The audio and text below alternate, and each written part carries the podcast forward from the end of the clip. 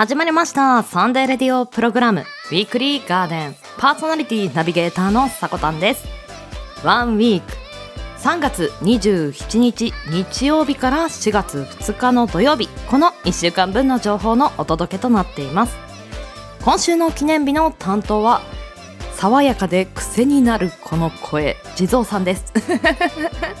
そしてコーナー2は地蔵さんへのねメッセージとなるんですよ。まあ今週も番組最後まで楽しんでいただければと思います。はい。こんにちは。週末週明けいかがお過ごしでしょうか。まあ、今日はオープニング2つねあのお知らせしたいことがありまして、まあ、1つ目は番組からのお知らせ。そして2つ目は個人的なお知らせなんですけれどもまあ先に番組のお知らせをねお話しさせていただきますと地蔵さんが本日でウィークリーガーデンご卒業となります地蔵さんも自分がしている活動というか、まあ、あの記念日の、ね、中でもお話少ししているのでそちらの方を聞いていただければと思うんですが、まあ、やりたいことがあるのであのウィークリーガーデンは卒業させてくださいとね先々月あたりにあのお話をいただきましてじゃあ年度末の3月いっぱいということでというね運びとなりました。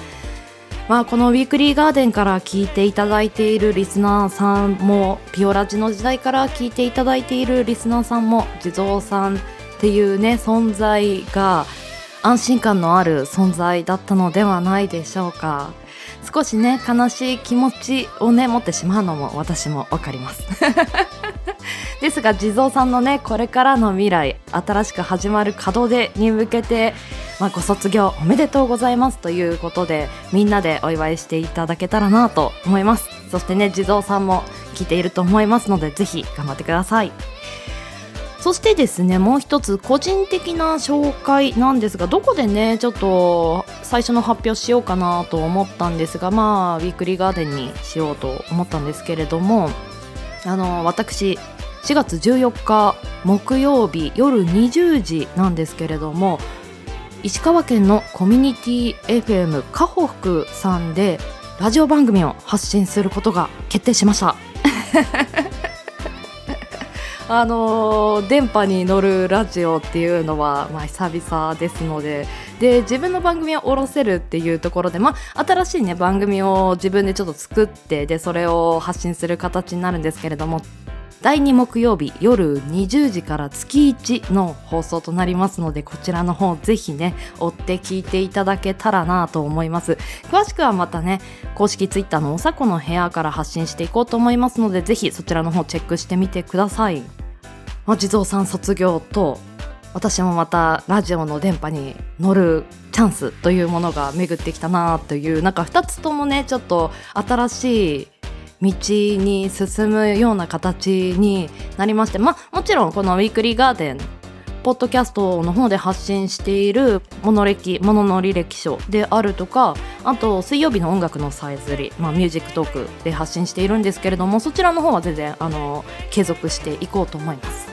はい、いやなんかね新しい場所で発信できるっていうことがなんか自分の中でもあの新鮮な気持ちでおしゃべりできるのでちょっと嬉しいなと思いつつ。まあこういう風にね続けてこれたのもこういった地蔵さんであるとか他のウィークリーガーデンのスタッフの方とか聞いていただいたリスナーさんの方であるということは重々私も承知ですので。ありがとうございますとね。また改めて感謝伝えたいと思います。よろしくお願いします。では毎週日曜日 AM10 時今週の記念日を中心に週替わりのショートコーナーやゲストやコンテンツイベントなどをレコメンドするコーナー。そんなあなたの耳へ届ける30分程度のラジオ番組です。音声配信アプリスプーンスタンド FM インターネット視聴サービスのポッドキャスト YouTube さまざまなプラットフォームで配信中。提供はウィークリーガーデン制作部およびサコメン有志の提供でお届けしております。それでは今週もウィークリーガーデンオープン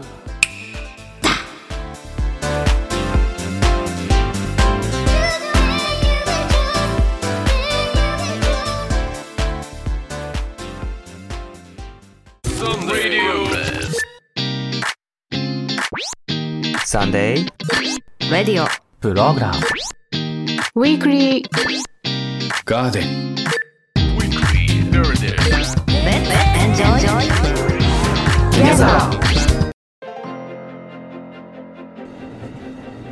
もう春か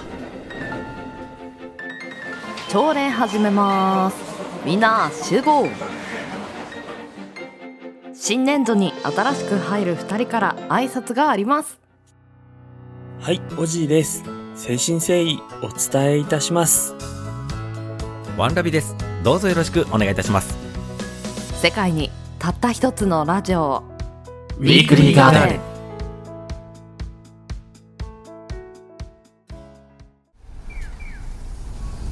この一歩が未来への一歩だ。進もう。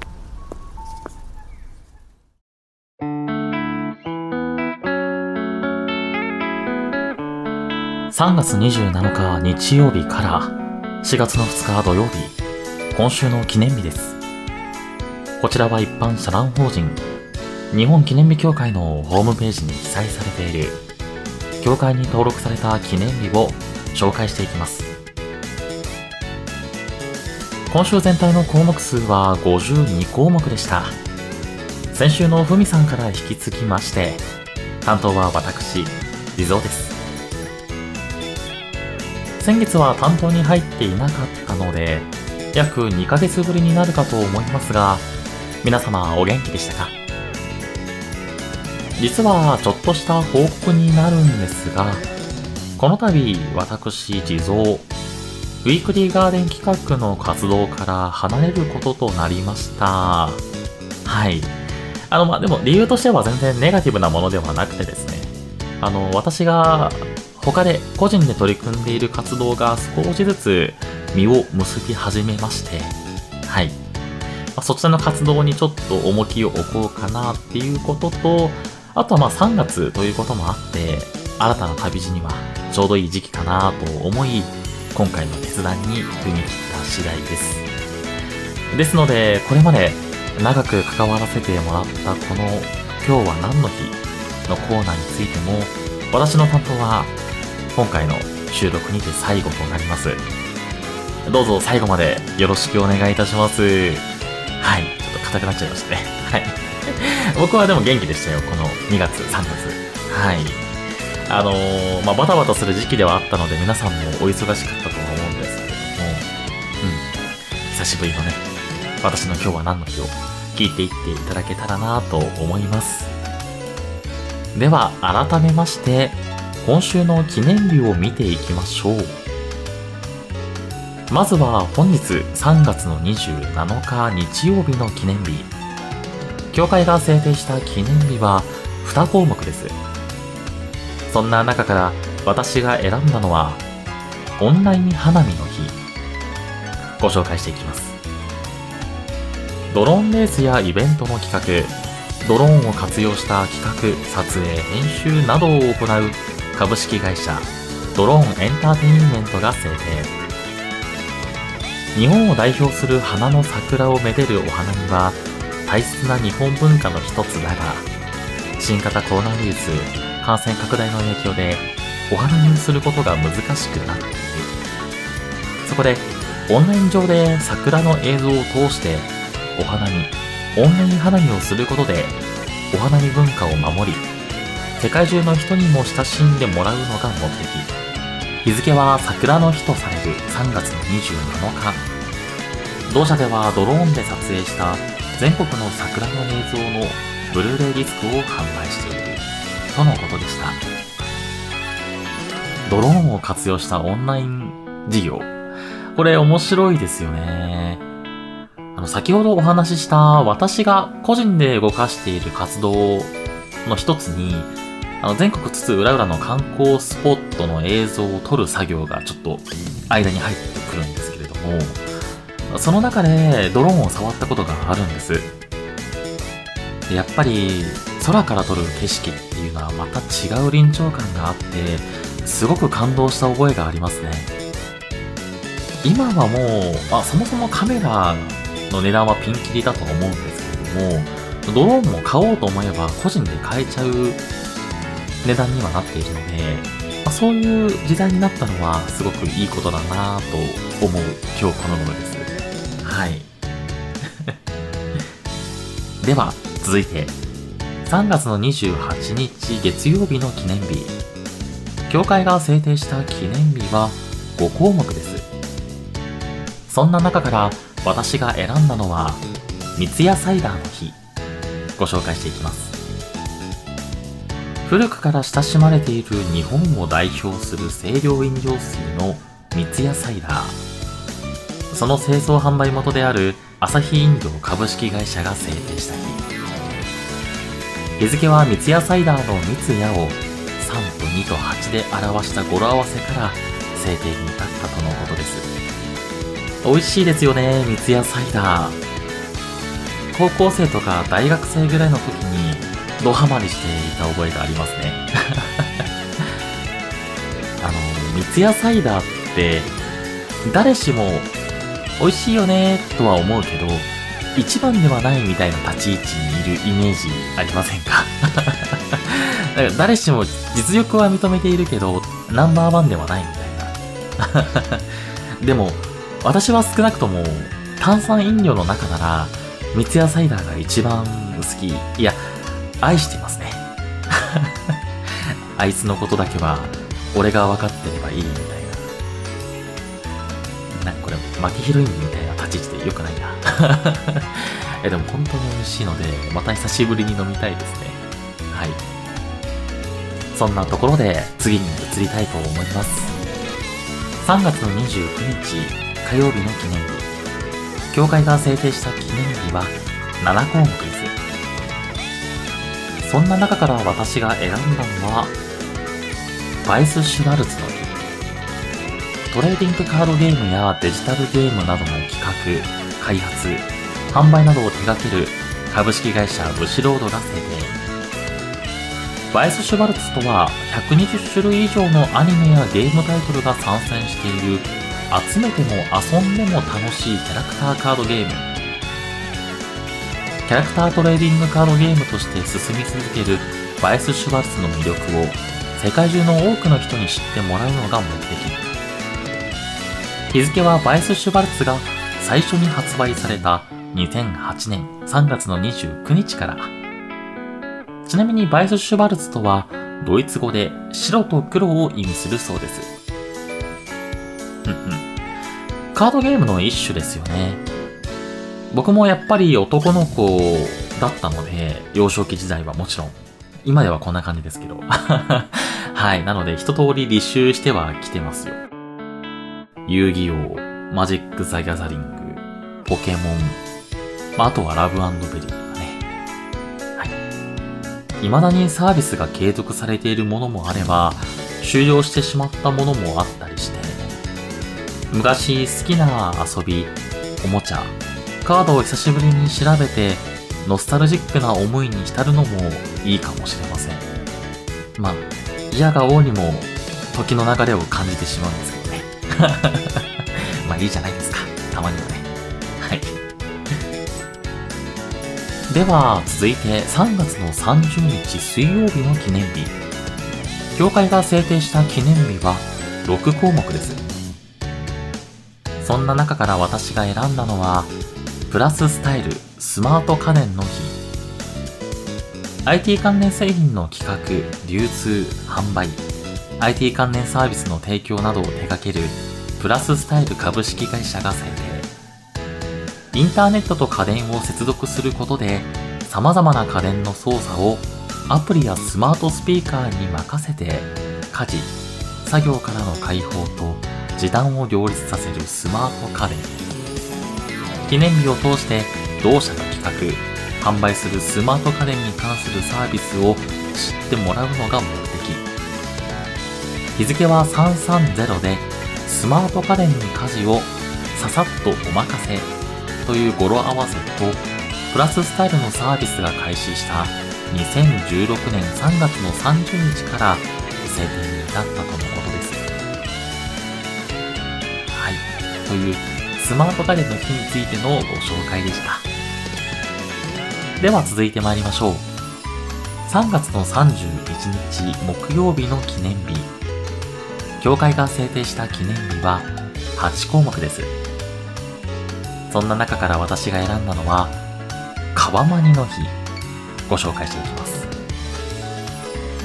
大阪府大阪市に本社を置き、レザーグッズの製造卸を手掛ける株式会社ポームが制定。比較製品に対する知識を広め、革の魅力とその価値を知ってもらうのが目的。革マニとは、革製品を愛する革マニアなカワウソのキャラクター名で、革に親しんでもらいたいとの願いが込められている。日付は3月31日を0331と見立て、レザー最高と読む語呂合わせから制定に至ったとのことです。革製品ってやっぱり年月が経っても廃れないおしゃれさ、機能差がありますよね。革製品がちょっとこう時代の流行に乗り遅れるみたいな風潮になったことってなんかあんまりないイメージがあります。それだけいろんな年代の方々に愛されているんじゃないかなって思う革製品。まあ、それだけのかっこよさがあるな、おしゃれさがあるなと私も思う派閥なんですが、皆さんは革由来のアイテムを持ってたりしますか？ちなみに私の革製品事情だと、今使っている財布がですね、革の長財布なんですけど、あの、色が深い緑色の革財布なんですよね。別にブランド物とかではなくて、見た目と色だけで気に入った財布です。今でもずっと使ってて、はい、お気に入りの革アイテムになってます。なんかそういうアイテムを一つ持っているっていうのもいいんじゃないかなと思います。は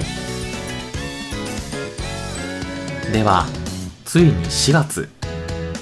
4月の1日、金曜日の記念日。協会が制定した記念日は18項目です。そんな中から選んだのは、ジャパニーズウイスキーの日。ご紹介していきます。ウイスキーについての研究、情報収集、発信などを行うウイスキー文化研究所内に事務局を置くジャパニーズウイスキーの日実行委員会が制定。その歴史や製造方法、他の国のウイスキーとの違い、味わいの特徴などを幅広く知ってもらうとともに、世界中で高い評価を受けているジャパニーズウイスキーをより多くの人に飲んでもらうのが目的。ジャパニーズウイスキーの礎を築いた先人の偉業を称え、生産者を応援する思いも込められている。日付は1929年4月の1日に日本初の本格国産ウイスキー、サントリーウイスキー、通称白札が発売されたことから制定に至ったとのことでした。ジャパニーズウイスキー。皆さんウイスキー飲みますか？僕はまあ、ん、そんなに大得意ってわけではないんですよね。うん。でも、そんな、このジャパニーズウイスキーについてちょっと調べてみたんですが、いわゆるスコッチウイスキー特有のスモーキーフレーバーは、日本人に合わせて抑えられていて、軽い口当たりに仕上げられているものが多いらしいです。なので、我々が飲んでいるウイスキーっていうのは、世界的に見たら、味わいは軽い形に仕上げていると思います。まあ、飲むウイスキーによってもちろんそれは違うとは思うんですけど。あとは数種類のウイスキーを混合するブレッデッドウイスキーと呼ばれるものが主流とのことでした。なんかこういう製品、商品の背景を調べてみるっていうのも面白いですよね。なんか調べているうちになんか飲んでみたいな、飲んでみよっかなっていう気持ちにさせられてくるので、ちょっとこの収録の後ウイスキー買ってこようかな。買っちゃおうかな。終わった後にね、ちょっと考えてみようと思います。では、4月の2日土曜日の記念日。協会が制定した記念日は6項目です。そんな中から選んだのは、歯列矯正の日、ご紹介していきます。歯列矯正の大切さをアピールする日にと、歯列矯正に関する業務を手掛ける京都市に本社を置く OCA ジャパン株式会社が2001年に制定。日付は402歯列の語呂合わせと歯列矯正など物事を新たに始めるのに4月がふさわしいとの考えから制定に至ったとのことでした。では、業界が制定した今週の3月27日日曜日から4月の2日土曜日までの記念日をご紹介いたしました。来週の今週の記念日の担当は、ヨッシーさんです。ここまでの担当は、地蔵でした。これまでありがとうございました。また、どこかでお会いしましょう。バイバイ。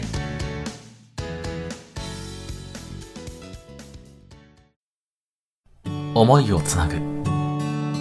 彩りを新たに。ウィークリーガーデン。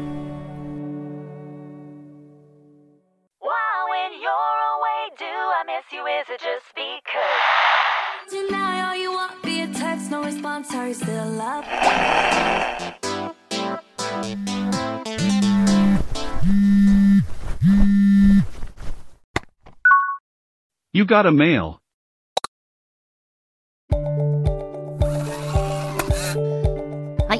本日地蔵さんのご卒業にあたりパーソナリティのみんなからメッセージをいただいてます。今日はそちらを流させていただきます。まずはトップバッター私さこたんから紹介させていただきましょうか。ではガーデンらしく記念日に合わせたメッセージをお届けさせていただきます。3月27日みんなつながるの日こちらはピオラジ制作部チームリーダーのさこたんさんが架空で制定した記念日です。2020年8月4日から2022年の3月22日まで初代記念日のラジオ番組ピオラジそしてウィークリーガーデンのパーソナリティを立派に務め上げた地蔵さんが3月27日に卒業にあたり制定した記念日です。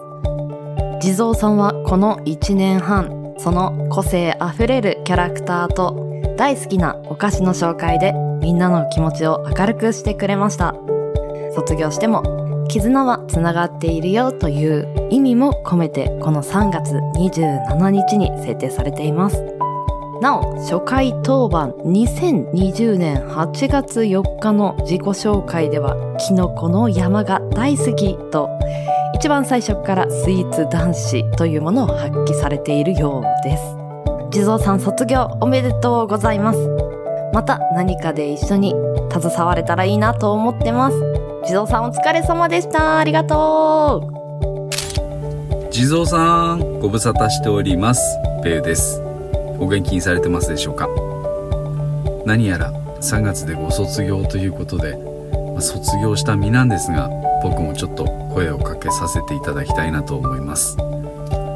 え振り返るとピオラジ自体はほぼほぼ関わりがなくてでガーデンになってから一緒に収録をするということになった時にねえらく緊張したのを覚えてます。本当にその説はお世話になりました。サコタンとやるより緊張したんじゃないかなって思います。でもねあの時の時計の話だったりとかあとはベランダから逃げた亀の話とか結構記憶に残ってたりします。またどこかで話す機会がありましたらばその時はぜひよろしくお願いします。これからもどうぞお元気で過ごしてくださいどうも、ふみです。ビオラジ時代から共に記念日をお届けしている仲間で、ガーデンでもご一緒することができて、ようやく二人で記念日について話すことができるようになったんですけど、地蔵さん、卒業ですか？悲しい。私が見ているものからさらにその先の人たちのこともしっかりと見てお話しされている姿にはただただ脱帽をしておりました。そんなことないですって言われてしまいそうですけどね。と、このままいろいろ振り返って話をしたいところなんですが、今回、ウィークリーガーデン卒業ということで、背中を押すということもしないといけないですね。新しいチャレンジでも、どうか地蔵さんらしく、のびのびとトライしていってください。地蔵さんのさらなるご活躍を祈っています。あ、それから、地蔵姉にもよろしくお伝えください。以上、ふみでした。また、どこかで。どうも地蔵さん、ヨッシーです。ピオラジからウィークリーガーデンまで長らくお勤めご苦労様でした。普段の収録からちょっとしたイベント、あとはガーデンのクロストークまでいろいろ本当にお世話になりました。地蔵さんがここで一旦ガーデンとしての活動を終えられたとしても、またどこかスプーン、ポッドキャスト、いろんな音声コンテンツとか、どこかでまた音のつながりを持ってご一緒できたらなと思っております。改めまして、これまでのここでの活動お疲れ様でした。これからも良き音声の活動が続けられますようお祈りしております。ではでは、また会いましょう。皆さんこんにちは、さこたんです。この CM をお聞きのそこのあなた。オーディオストリーミングサービス Spotify で聴ける音楽番組ブースミュージックトークをご存知でしょうか？このミュージックトークは音声コンテンツの制作、配信アプリアンカーを利用するすべてのユーザーが発信できるものです。アンカーからアップした音声ファイルと Spotify 上で利用できる楽曲で一つのコンテンツを制作できる機能となってます。あなたの声で好きなアーティストの曲を紹介してみませんか？そんなミュージックトークの機能を使った番組。水曜日の音楽とさえずりは毎週水曜日にオンエア。Spotify で水曜日と検索してみてください。では番組で待ってますよ。さこたんでした。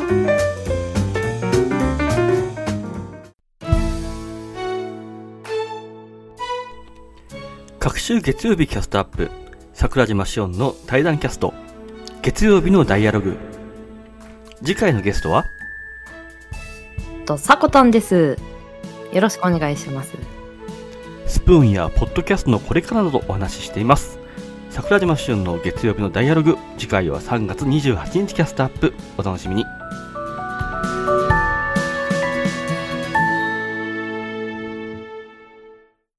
私たちが作ってます。みんな一周するんだよねパーソナリティが。でそれで12月からこの1ヶ月、まあ、パーソナリティとしてももう少しクロストークの相手も意識した方が会議によってまとめ方とまた考えつける言葉じゃないけど、なんかそういうのをちょっと取り入れて。変えるような、まあ、そういう台本作りの資料というか、えーまあ、それを出してもらうことで。その前の放送とかなんかこう聞いててなんか名言のリストアップっていうのをしていたのでその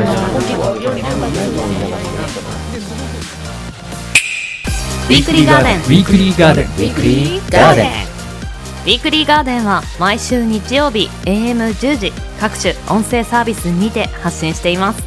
あなたの1週間が素敵な1週間になりますように。また次の日曜日にお会いしましょう。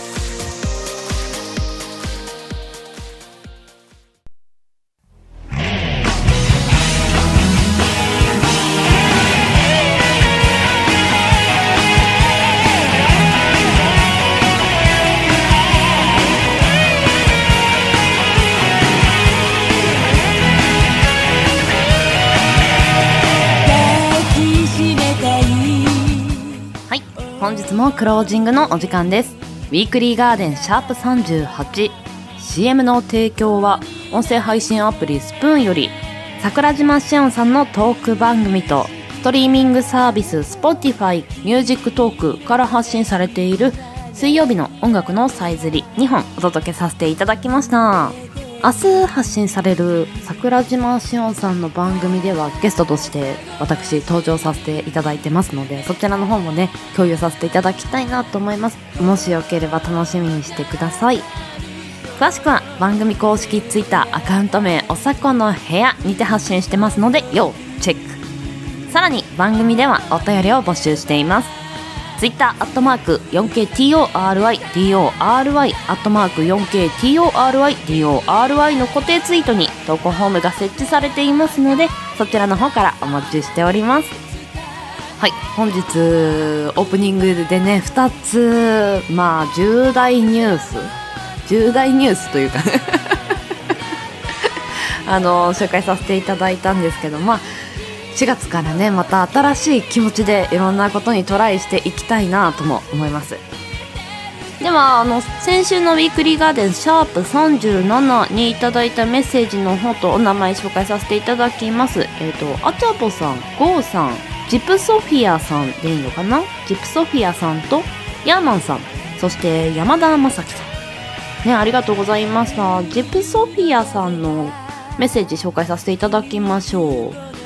あの先週オープニングで「ありがとうございます」と「お願いします」についてねお話しさせていただいたんですよね。で「ありがとうございます」お願いしますと言葉で伝えることで運転手さんの安全運転への意識が自然と高まる気がしました。感謝の言葉を伝えるタイミングは人それぞれで難しいですができれば大事にしたい言葉ですねといただいてます。ありがとうございます。安全意識の高まりっていうのもね一つこの言葉でねあの責任ではないんですけどなんかね高まるような気がしますよね。まあ、こういった日々の日常でもそれぞれねあのやり方というか言葉の使い方っていうのは違うところですのでまあなんかいろんな人がねどういう風にやっているっていうのを知るのも面白いですよね。ワンシーンのことでお話ししてみるのもいいかもしれません。メッセージありがとうございました。はい。そして最後になりますがね。あの地蔵さん本当に長い間お疲れ様でした。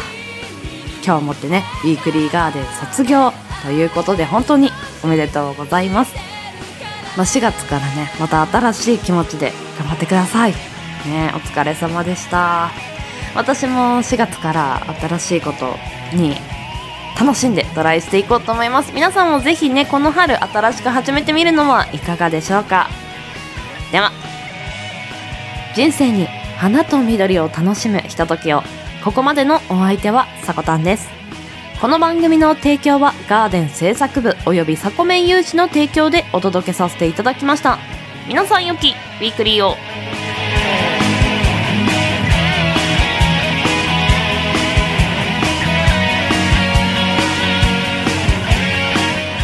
いってらっしゃい。行ってきます。いつも聞きに来てくれてどうもありがとう。今日も君はサコメン。また来週4月にお会いしましょう。